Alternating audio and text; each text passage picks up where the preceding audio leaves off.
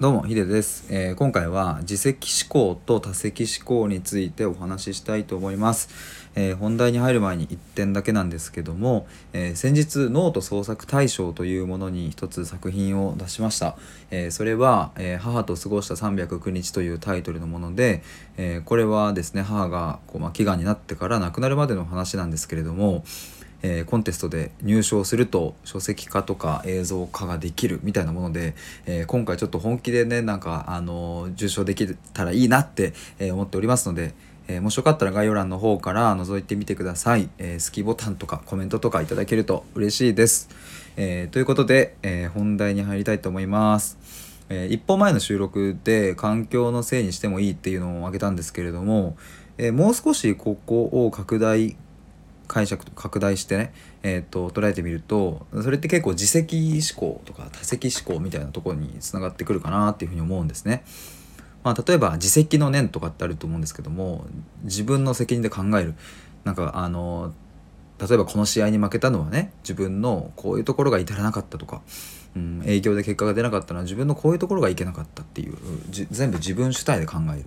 一方で多責っていうのは、ね、あのあそこで味方のあいつがミスしたからそりゃ負けたって当然だよねとか。まああと営業で結果が出ないのはたまたまお客さんがえっと、急にキャンセルをしてきてそれがねこう自分の数字にならなかったからだみたいな、まあ、ある種そう人のせいにするみたいなものだと思うんですけども、まあ、厳密に言うともっといろいろな解釈があると思いますがまあがっつりあががっつりじゃねえや。えー、っとえー、まああの大まかに言えばってことですね なんかちょっと出てこなかったんですけどもえっ、ー、とで自責思考多責思考っていうふうに、まあ、並べた時にわりかしですね僕は自責で考えろっていうふうに言われることが多かったかなっていうふうに思いますね。まあ、野球をやっていましたが、まあ、それこそ野球ってチームプレーですけれどもうん自分がね仮にたとえどんなミスをしていなかったとしてもうん、例えばもっと活躍できたのではないかとかね自分がもう少しこうしていれば味方のあの人の、うん、エラーはなかったのではないかとか、まあ、自責思考で考え出すと別になんかいくらでもいけるわけですよね。まあ、逆の逆もしかりなんですけども多責思考でもいくらでもいけちゃうんですけれども、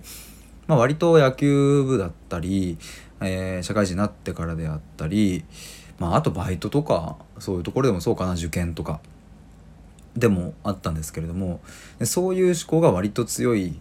かったなっていうふに思います。まあおそらく、うん、今聞いてくださっている皆さんもですね自責で考えろとか、うん、人のせいにするなみたいなことを言われてきたことは多いのかなとは思うんですけれども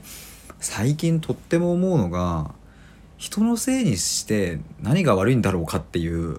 逆の見方で言うとねなんかそういうことを思うようになってきたんですよ。まあこれは、えー、くれぐれもそのなんか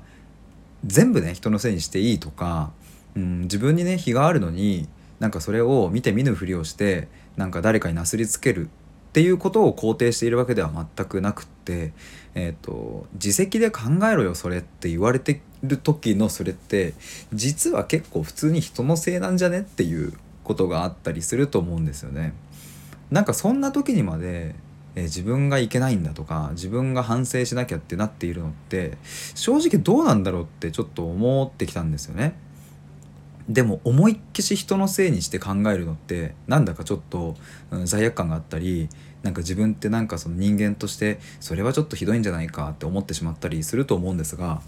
うんでもいいんじゃねえかっていうことですね僕のなんか結論としては。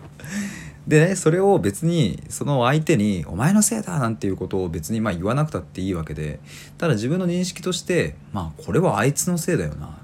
だって自分にはどうすることできないもんっていうことで片付けるっていうのはありじゃんって思います。まあ例えばうんとね親からこういうことを言われてなんかそれが気になっててでそれそのせいでねなんかこう萎縮してしまう性格になったとしたら親のせいなんですよねそれは。っ